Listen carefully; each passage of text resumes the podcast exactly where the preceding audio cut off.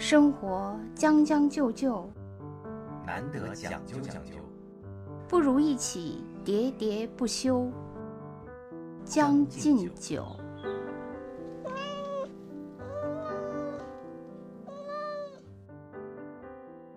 上一期节目也说过，在那个疫情期间买东西嘛，网购，嗯，这个其实给好多人解决了很大的这个问题啊，就是其实也也不得不网购了，我呢其实是个网购的老手，但是其实方法很笨，嗯就是我应该是从大概我觉得应该是零四零五年吧嗯就开始网购了，嗯开始就是很笨，也付出了很多成本。后来我觉得我呢，就是购买的成功率越来越高了，嗯但是实际上，这是基于我做了大量的功课的基础上。我觉得每次就是我的家人要是提出要买什么，对我来 说就像领导下达了一个任务，对，就像领导下达了一个任务一样，就是要做一个项目一样，嗯。我就要 展开疯狂的那个市场调研。啊，呃，我现在一般就是先去知乎，嗯。但是我知道知乎也被污染了嘛，啊，因为很多那个就是营销的人都在知乎里以各种身份啊、嗯。去那个活动，所以我觉得也很累。就是每次就是会，你首先你去搜索就很累，其次在这个过程中你要筛选，筛选呢，我觉得一般公众号的那个知乎答案我都不太爱看，因为嗯我觉得很多知乎的公众号就是在上面都有营销的这个可能性嘛。嗯一般那有少数的公众号还可以，大部分公众号都不太好。嗯然后呢，那些匿名的也不太好，嗯因为那些匿名提供答案的，其实往往也是各种厂家的代表，他不愿意。对，然后你只有去一些你真正的愿意贡献他自己的一些生活知识的人，嗯但是这个就筛选成本就很高，所以就非常非常累得去看。这个人他对对，你要去看他，比如说他推荐了一个什么什么东西，你觉得他说的好像挺真诚的，然后你点进他的号，你会发现他在无数个帖子下都把都是呃都是对都是这样真诚的 说着同一套话，那他肯定也是一个营销号。嗯就是总而言之，这个很累。但是不管怎样吧，你可能通过这些，可能要花个半天儿什么的去看，然后你大概锁定了一些目标，嗯然后这是只是第一步，第二步你就要在众多的电商平台决定在哪个对比价，而且不光比价，还要还要看评价，还嗯要看那些各个电商平台下面的问答，对，然后就很累很留言，还要甄别这个留言的人是不是真的。对，然后有的时候我就是给我的朋友推荐，我说，哎，又有一个新的电商平台，因为它刚开始要做推广，所以现在还不错，有红利期，你赶紧那个也加上可以。然后我的这些朋友 往往说啊，又要多比一个价，太累了。然后有一次，那个他还特别真诚的跟我说说。你有没有觉得那个网购是一件特别辛苦、特别耗神的事情？我说对，我太有体会了。但是尽管这样，如果不上班，我还是愿意 网购。我觉得上班这个上班这个话题，咱们也可以以后说，因为 那个人人都是余欢水嘛。我觉得也是，但是网购不管怎样说，还是非常非常耗精力。所以我最近又有很多任务，比如说我最近我要买那个油烟机，嗯，然后我要决定我来到带我带我，我也要换。对，我要买什么样的油烟机？我要不要买那个油烟机和灶台一体的？我到底买什么样？我就还有品牌和哦，还有就是我觉得跟每个人生活现在的需求特别有关。其实我一直跟你强调，我就是一直在特别将就的活着。嗯我为什么对美好生活有这么强烈的向往？就是因为我的现实生活过得太糟糕了，嗯，所以我总想那个将就的生活的，但是还是 有一颗想讲究的心。对，真的是，就是我觉得你过得特别好的时候，你可能反而这个愿望不是特别特别强烈，嗯就是因为你过得特别不好，我就总想我有一天我要怎样怎样。所以就是说我调研每个东西的时候，尽管我也会调，比如说我现在我想买一个油烟机，其实我并不想买一个特别好的，我只是想买一个能用得住，然后现在这个房子。对，差不多就行了，因为这个房子我也不是要那个养老的，嗯就是用那个台湾的话来说叫退休宅，他们有一种叫退休宅，就退休以后要搞一套房子，然后装修的特别满意，对，好好的生活。现在基本上都是那个打工宅嘛，咱们现在。所以我就是会那样，但是我在这个调研过程中，我我也会想，哎，我同时要调研一个我理想中的、我讲究的抽油烟机是什么样的，我的将就版和讲究版我都会调研一下，顺便嗯就是这些，我觉得还是要花很多精力。我现在就面临着要搞一个油烟机，可能还要搞一个空调，嗯呃，这个几个任务吧。五一期间要上知乎了。啊，我不是刚从知乎下来，对，但就说你这个可能是比那个大部分人网购已经嗯。多了一步了，就是前置的一步。就是嗯。大部分人网购实际上就是打开那个什么那个某宝，嗯，你你刚才说叫那个什么什么网，对那个 剁手网剁手网啊，另外一个叫 地狗网，对，啊，剁手地狗，大部分人其实就是到这上面，顶多啊，嗯就是能看一下这个销量、价格、信誉，然后再看看底下的这个评论。大部分人依然还是这种购物的，对吧？你多了个嗯前置的一步，就是你还知道去知乎做一些前置性的这些资料我觉得是不是大概所有的那个城市的这些打工族都已经会了这个技能了？嗯，那也未必哦，也可以看大家留言是怎么样嗯。的啊。反正我就是觉得，在这个过程中真的特别耗神费力，嗯就是所以每哎，次你是只有大件会这样，还是说所有的这个用品你都会要按照这个流程来？我我觉得我现在就是有这种强迫症，所有的我都会恐。怖了吧？你比对呀如说买些纸，买些什么？对，我都会，我就是现在讲，因为我为什么说很累，仅次于余欢水，就是因为 我我已经变成了一种强迫症，而且我就发现吧，就是在这个过程中，嗯，对自己好一点吧，不要有些钱让人赚就赚了。在这个过程中，其实我特别想跟你讨论的另一个话题就是会不会掉进网红商品的坑。嗯其实我觉得我呢，其实是一个就是主打假装主打理性的人，嗯多半不会掉入就是所谓现在当红的这个网红产品的坑。但是我觉得我会 掉入一些。就比如说，按理说，我可能大概是一个呃，就是城市中平均生活水平的那样的一个人，嗯，但是呢，我却经常会因为做着顶级顶顶级的梦。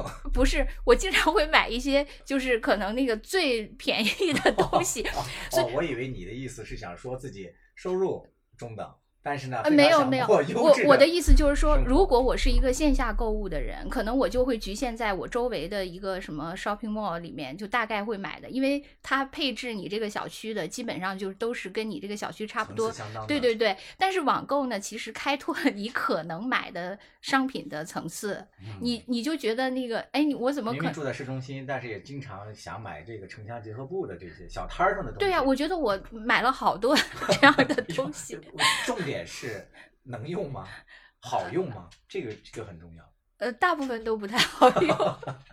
就是你的这个快乐就在于数字上的快乐，比如说到这个钱，比如说我那个呃花了九十九块钱买了一千张那个擦脸巾，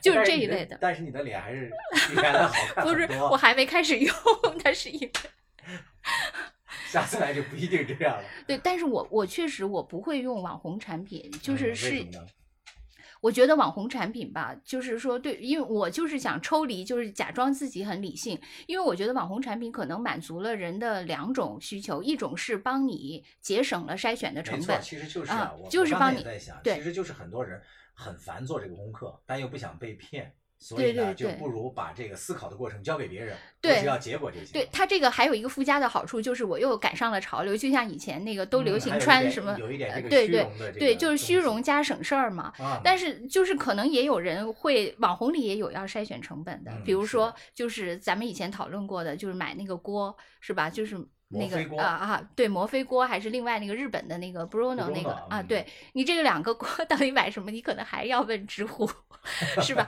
但是但是我呢，就是首先我不会买，就是网红，因为这两个条件就是我都。就对我来说，我就是都不是能成为我选择的条件。第一，啊我不赶潮流，嗯因为我本来就是将就的活着，我只在梦里赶潮流，是吧？这是第一。第二就是说，那个我筛选成本那个，你知道我已经强迫症了，所以我 我连买个那个但是你不想治愈你的强迫症吗？你很享受你的强迫症吗？我我我觉得在探索的过程中，我说了，就是其实有很多复合的那个功用嘛。第一就是说，虽然很累，我承认是吧？强迫症我承认，而且我，但是我在这里面，第一是我做了很多那个我的梦嘛，在里面，嗯虽然是也很浪费时间的白日梦。然后另外呢，我觉得我真的也发现了好多好的东西。啊，就是还是有收获就打开了新世界嘛。比如说那个我我妈特别喜欢烤面包，嗯然后开始我就是在一些呃就是剁手网上面的一些烘焙店里去买一些面粉啊什么的高筋低筋的什么嗯这些，就是他们常卖的那些牌子。但后来我就是呃受那个麦香，我同事跟我的那个诱惑的这种那个麦香的启示，我就觉得我应该找一些更好的面粉。品质更好。对，然后我就我就翻遍了各种那个就是论坛什么乱七八糟的这些帖子，有人就说说中国最好的面粉是在不是在内蒙河套，哦，那就是正北。华对，说是内蒙河套的那个面粉是最好的，哎，但为什么？哎，我是插播一下啊，插播一个反向广告。嗯我还真是最近买了一些这个所谓核桃的这个面粉，嗯然后最近在家里头疫情嘛，自己在家里蒸馒头，嗯，哇，那感感受简直是太糟糕了。不管我是一个只就是说什么只管杀不管埋啊，只管买不管做的人，然后嗯。我就非常兴奋的就买了核桃的面粉给我嗯妈，嗯。虽然我妈对我来说就也没有什么反馈？呃没？没什么反馈。啊然后之后，但是我不停的 update 我的技能嘛，嗯。然后后来我又看别人说，说实际上呢，就是全世界范，不是全中国范围，全世界范围内 最好的面粉是加拿大的面粉和哈萨克斯坦的面粉。嗯，然后我就我就我想加拿大面粉肯定那个纬度、阳光什么呃，对对对，它肯定是跟这个有关系，就差不多的那个位置嘛。然后我就想，我去那个搞一下那个哈萨克面粉吧。我觉嗯得加拿大面粉可能性价比不如哈萨克面粉。嗯然后哈萨克面粉呢，我我去看了一下呢，就是其实是比较少，而且呢，它都是那个就是只有一公斤、两公斤包装的。嗯我觉得我们电商派 其实是那个要大批量购进的，就像你之前说的，有人一下买两百斤大米，当然我不是这样，但是我们一般都是五公斤、十公斤起的嘛。嗯所以呢，那个我又看别人说，那个其实新疆的面粉也很好。对，这两个本来也接壤对，后来我就想，就是啊，就是一个国界线之隔嘛对，所以后来我就投身了新疆面粉，哇，然后我对对对，就又投身到你家这是我去了。家乡啊！我跟你讲，我们小时候啊生嗯活的地方，就是因为在这个和哈萨克斯坦的这个边境嗯线嘛，我们家离这个边境线可能一公里都不到。我们当然，我们对面，我感觉他们好像不是一个农业国家，是一个嗯牧业国家，因为我看他们都是大片的草场，嗯没有见到什么种植的。所以说，这个哈萨克，你刚才在讲他们的那个面粉少，肯定嗯价格我觉得也贵。对，肯定是比新疆的要。对，我觉得新疆其实是一个农业大省吧，也算是。对，我就是觉得每次在这个品类上发现了新的这种，我都是真的特别惊喜。啊，这个我也要给我们家乡那个插播一下正向的广告。这个我们新疆就是大去过的人都知道，就新疆的什么拉条子呀、什么这面食呀，做的是非常好的嗯，是不是？我觉得这新疆的这个什么八一厂的面粉啊嗯什么的，是真的是不错的。我其实就我觉得我我发现了好多新疆好的东西。哎，新嗯疆为什么不给咱投？先先做着，先有心赠送着，是吧？就是嗯那个我买过新疆的，还有一个我经常买的就是就是幺八五纸皮核桃，啊，真的吗？你知道吗？不是我们就是你们家那儿的啊，真的吗？啊我们那儿不种核桃啊啊，这核桃应该是南疆的产品。是吗？它就叫它一个品种就叫那个就是幺八五纸皮核桃，就是你啊们家啊不，它不能叫阿勒泰的，它不是阿勒对，泰。它应该是南疆的。对，但是就是我我买了很多新疆的那个就是纸皮核桃，我大嗯概、新疆的干果确实是很好。对它就是说你那个剥核桃的时候很容易嘛，就是它就所谓纸皮核桃，对对，号称你手就可以剥开，虽然对我来说还是有点不行，但是还是挺好的。一个是核桃，然后还有呃糖心苹果，嗯然后还有那个醋对，还还有就是各种什么枣，什么什么什么灰枣什么的，嗯，对？吧？对，啊落枪灰枣。对对对，灰枣嗯，然后呃还有就是我我经常买的就是有一阵儿我特别迷恋的就是你们的酸奶，嗯啊，对，哦，新疆的奶制品那真的是，因为我非常喜欢喝酸奶嘛，包括在国内买了很多这个嗯有有有国外进口的呀什么的这种嗯菌种啊不同啊，我觉得其实尝了这么多啊，包括去国外啊什么的也，嗯我感觉这个新疆的酸菜真的是数得上的好对啊，就是我就是觉得发现新品种这个乐趣特别好啊。对，就是说你嗯在这个网购的资料搜索过程中，对能够发现一些新品种。对对，真的是你。我觉得开始的时候，大家那个发现新品种是买各地的什么那个小吃，嗯比如说什么我要买一下什么广西的螺蛳粉啦对，呃，买一下什么江浙的什么点心啦，什么什么那个五芳斋的粽子啦，什么这嗯一类的。但是后来我觉得，我现在已经由这个就是发现各地特色成品小吃，变成发现各地原料。原料啊，对我觉得发现原料也挺挺快乐的。对啊，这次这个呃清明节嗯，我自己其实也就是因为因为现在这个粮食就是叫什么凉菜类的，你看咱嗯。们去堂食的时候，它都嗯那个不提供的嘛。嗯。然后就是有一个说法是说害怕这个东西有什么新冠的这个病嗯毒在上面，嗯。所以就是尽量的让大家都加热再吃，是不嗯？是？所以嗯我就这次那个清明节的时候，我自己也是从网上网购的这个叫艾草，啊，然后回来自己做的这个什么青团青团，啊我感觉真的这个享受这个原料啊。购买，然后再加工变成食物的这个乐趣就更有趣。对呀、就是而且你比如说你买艾草，要按我的这个逻辑，就是到底哪个地方产的艾草最好？对，真的是这好累啊。对对我就是觉得很累，就是每天当当然也有乐趣，因为如果没有乐趣驱动，只有任务驱动，我就早就停止了嘛你。看我这点和你就不太一样啊，就是因为我是很烦做这个资料准准备啊、搜集啊这样一个过程，我是可能是比较那个粗放、豪放派的这种。嗯我就是第一就是原来比较原始的那种方法，就是上网看流看那个销量，我嗯基本上会买前三名的，就是嗯销量前三的。其实后来有别人说，就是很多人都在利用你这个心态，嗯所以很多那个销量也未必是真的，嗯，对吧？这个确实，但是最起码稍微保险一点点。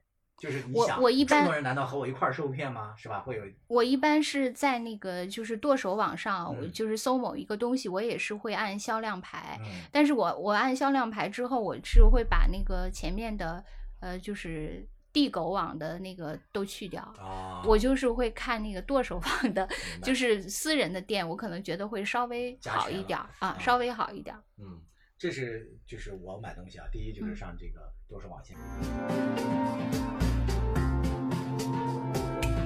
生活有点上头，日子说包浆。你在将就的活着，总有讲究的念想。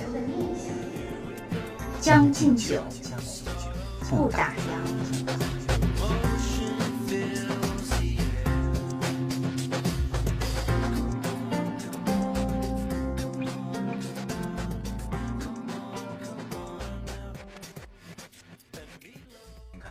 第二类呢，其实我发现啊，就是还有一个很重要的一点，就是因为可能更多的男性会像我这样，就是没有这么多时间去比价，或者说没有这么多的心思啊、特长啊，就是愿意去干这个事儿，干着干着就烦了，觉得就是要精神分裂，要掀桌了，真的是这种心态。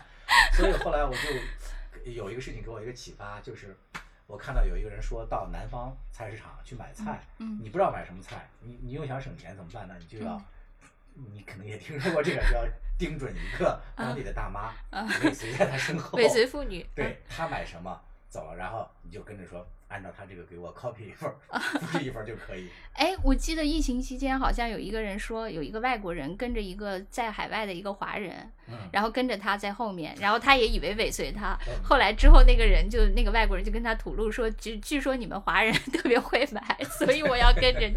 哎，差不多现在。啊，我后来就是把这个经验搬到了网上，嗯就是我在生活当中会找类似于，我今天发现你也是个购物达人，以后我可能也会尾随你的。好吧，好吧，对，就是因为我们那个朋友里面有有一个那个呃女主播啊，她就是这个家里的生活小能手，嗯她就是每天的乐趣嗯。就是在他跟我一样吗？也是要花这么多精力去调研吗？我不知道她这个调研方法是什么，嗯但是就是我后来发现他买的东西晒出来的这个东西，嗯确实是性价比非常好的，又不贵，嗯。然后又很实用。嗯。就最著名的有一次就是他那个推荐的某一款那个鱼头，嗯。你知道就那个剁椒鱼头，嗯。在那个你大概是买一买一送，不是买一送一，就第二份半价嘛，嗯。然后就相当于你一次买两份，大概七十多块钱吧。嗯。然后在我们那个小群里推广之后，大家就纷纷去那个校友们，可能平均每个人都买了十几个鱼头，但味道确实很好，又又又又省心。嗯所以我觉得这对我来讲是第二类方法，就是嗯跟着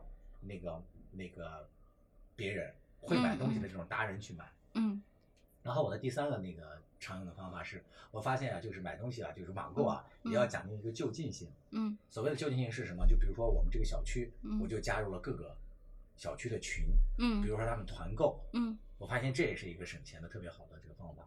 其实团购啊，也不是说大家呃一块儿去线下买，基本上还都是在那个线上，嗯以这个团体去购，走这个规模、省运送成本这个方式，这不就是也能省很多钱。就是拼多多的黄峥的思路，所谓什么叫 C to B 嘛？啊，对，有点类似于。嗯当然，这个拼多多我我还没有，目前还没有成为它的这个用户啊。嗯但是我们的这个小区里面，就是可能很多人这个小区都有这样一个群，就是这个群主呢，他从这个带货的这个方式，当然他也有返点了，比如说你要买了什么东西，它会收到这个抽成嘛。嗯嗯。但是从我们这个用户的角度来讲，确实会省很多钱。嗯。你看我在我们这个小区的群，举一个例子啊，直接说某个品牌也没关系啊，就是这个京东，嗯。大家都知道它这个七鲜上的东西是非常好的，嗯。但是这个七鲜上的东西唯一一个不好的就是它东西确实贵，嗯。尤其是在现在这个经济形势下，大家嗯。收入可能都多少受受到一点影响吧。嗯。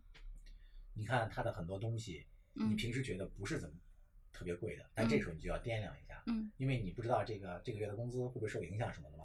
对，我觉得京东真的好贵，而且自从疫情开始，京东呃不是，也许是从那个就是他们东总出事儿以后，京东就很少打折了。啊，对，这个成本。但是呢，你看我们小区群里，他们就呃用了一个什么类似于到家的这样的一个团购的一个群，就是嗯就是把大家拉到一个群里，嗯然后集中在一个小程序上下单，嗯然后那个这个京东的这个货呢统一一次配送到家里。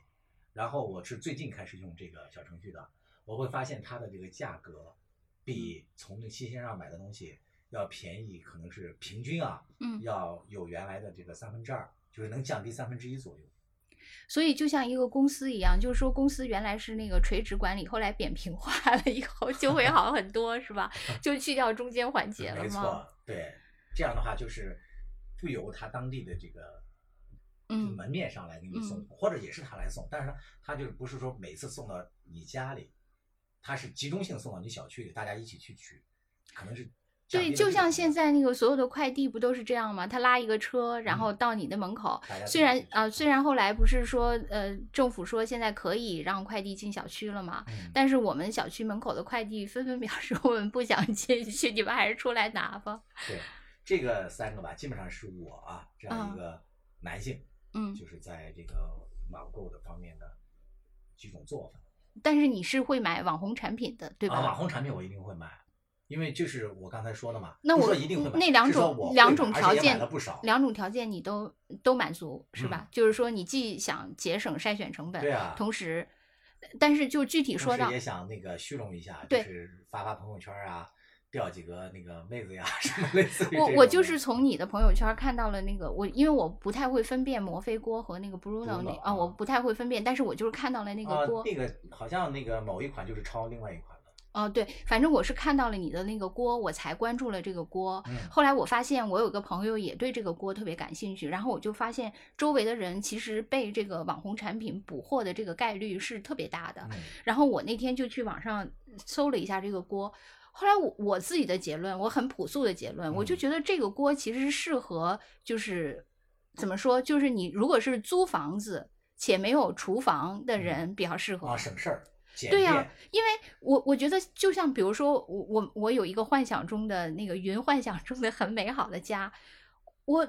我为什么要把所有的锅都集中在一个锅上？这样我只有一次购物的这个呃满足我的。啊对呀啊，其实这个锅最早啊，我觉得啊它开始流行起来，其实就是从一些单身的对啊，所以为什么变成变成我？你有这么大一个家，你有这么好的一个厨房，你还不是那个 A 锅、B 锅、C 锅各种类型的锅都搞一遍，这不是挺好吗？为什么嗯我还要把它那个集约化？就好像说我那个住一个小房子，就是进门就上炕 的那种，然后厨房、厕所全在这个一个三十平米以内，为什么呢？我我不能理解。不能理解这一点啊。对对对，所以就是我很朴素，我没有从他网红不网红，什么颜值不颜值，嗯颜值我也觉得就我觉得啊，就是有一些嗯家庭类的人买这个锅啊，就我们嗯小区里恰好有一个我们都管它叫锅姐哈。嗯嗯他那个那个锅，就是嗯因为他家的锅特别多，就是他有一次晒出来，他家有六口这嗯个 Bruno 锅，颜色不同而已，仅仅是这个。啊，对他，我觉得、是就 PS 不是 PS，是真的有这个。为什么要有六我见到了，也也见到了实物啊。对，因为我觉得很奇怪，因为它本身这一个锅就就是颜值派，他确实是喜欢这个锅的这个形状多过它的功能。但是这个锅本身它自己已经集成了三四个锅的功能于一身，然后他又买了六个，和你说的那个观点不一样的一点嘛，就有嗯一类人，他就是喜欢这个颜值，是真有这种人的。啊这是这，但是这种人可能不是特别的多！这是这是那个一类。嗯另外一个，我觉得还有就是一些那个家庭类的人买这个锅的嗯这个，其实就是我我的朋友里面，嗯是因为这家庭的这些人做饭和各个方面呢，确实不是特别的擅长。嗯，但是这个网红锅呢，就是这款锅呢，它在嗯某些程度上是能解决这个家庭的这些需求的。你比如说一个很简单的例子，就是说这个煎鱼，嗯是吧？大部分的家里的锅是你除非买不粘锅，但是不粘锅现在又有很大的这个问题，大家都担心它致癌啊或怎么样，所以就很多的人是煎不好。但是这个网红锅好像就是有有涂层的吧？啊、对它其实也是有同你在这个购物方面有没有过最失败的经验啊，或者经历有吗？有印象吗？我觉得我基本上还是呃早期比较失败吧，就是确实是，我觉得真的是就是任何一个生活技能，你早期都是要交学费的。没错，这点我特别同意。嗯因为我平时我我百分之六七十，因为我是一个园艺爱好者嘛，嗯百分之六七十的东西买的都是跟花草有关的。嗯我那个有一天就翻看我的那个我的所有订单嘛，看我早期买的那些东西，嗯我自己都哑然失笑。嗯，我不知道你懂这个啊吗？就是我明白又贵嗯又又又傻，那个东西就很很很差。但是呢，你看到这个历史啊，你买着买着，真的嗯。是血血的教训，嗯，就慢慢慢就就就咱俩是这样指导的。别人了。我觉得我是一个杂食动物吧，就是因为我没有一个某一项比较专精，我可能唯一买的就是相对来说比较多的就是衣服嘛，嗯就是我我觉得我唯一过度消费的就是衣服，买了很多很多衣服，这个是，但是我基本上还是一个杂食动物。但你我觉得是很专精的，就啊是在这个花草领域，对对对，所以你的这个经验其实尤其的是宝贵的。嗯，改天咱们可以重点聊一下这个啊，园艺类的这个东西怎么办。其实我现在除了这个刚才说的那几种方法，咱们嗯。刚才说的，就是去知乎搜资料，嗯。然后到什么剁手什么去比价，嗯还有包括跟着达人去买，嗯。还有大家集体团购。嗯。除了这几种形式之外呢，其实现在还有一种那个购物形式啊，网购形式其实嗯。很受欢迎的，那就是直播，啊对吧？因为这个直播是有这个广告性质的。嗯就是有时候，比如说他们请名人，或者是批发，呃，或者说走量嘛，集中走量，嗯这个东西确实是有便宜的。但是对我来讲呢，我每次去看这直播呢，我就很焦虑，嗯因为我不太能忍受我买东西本身是一个享受过程的，就是我要花出去这个钱，我要享受快乐。但是现在呢，我为了这个直播，我要抢这个东西，我跟千千万万的人，我要盯着这个，然后前多少名才能抢上，嗯嗯，然后不然我就抢不上了。但他是他就是要通过这种方式才能带动这个销量吗？我这种直播对我来讲，我就是很难吸引到我。我都没有看过。我经常在看，因为嗯有时候我要买那个园艺的，比如说，呃、园艺有直播吗？非常多。我觉得直播就是说，那个它其实有一个很大的原因，还是因为便宜。啊，对，就呃，就是我觉得首先哈，它是圈定了，就是由这些知名主播带动的一些网红产品。首先，嗯它是圈定了这个网红产品，就是符合我们刚才说的，就是说筛选成本和流行的这个这个问题这两个条件。然后之后呢，它在一个这个厂，他们不是说卖货就是三要素嘛，人货场嘛。嗯就是那个那个东西，然后人买，然后有一个这个买交易的这么一个场。以前的交易是在线下，后来是看不见的线上的，然后现在他就把它凝聚在一个主播带货的那么一个场嘛。对，而且要营营造一种对，营造一个压迫感，就是你不喜欢的那个压迫感，其实是它促销的一个手段嘛。但同时，它其实还是有一个刚性的，就是它便宜嘛。对这个东西是对就是他他在圈定了那个条件下，就是说，嗯我先圈定了网红产产品已经替你筛选了，然后之后我给你一个相对的，它又网红，又节省你筛选成本，赶潮流，又便宜，你买不买？你肯定要买，还还还要跟别人抢，是吧？这么多元素叠加到一块儿，你是肯定要买的。当然，就就是因为这样，所以我从来都不看。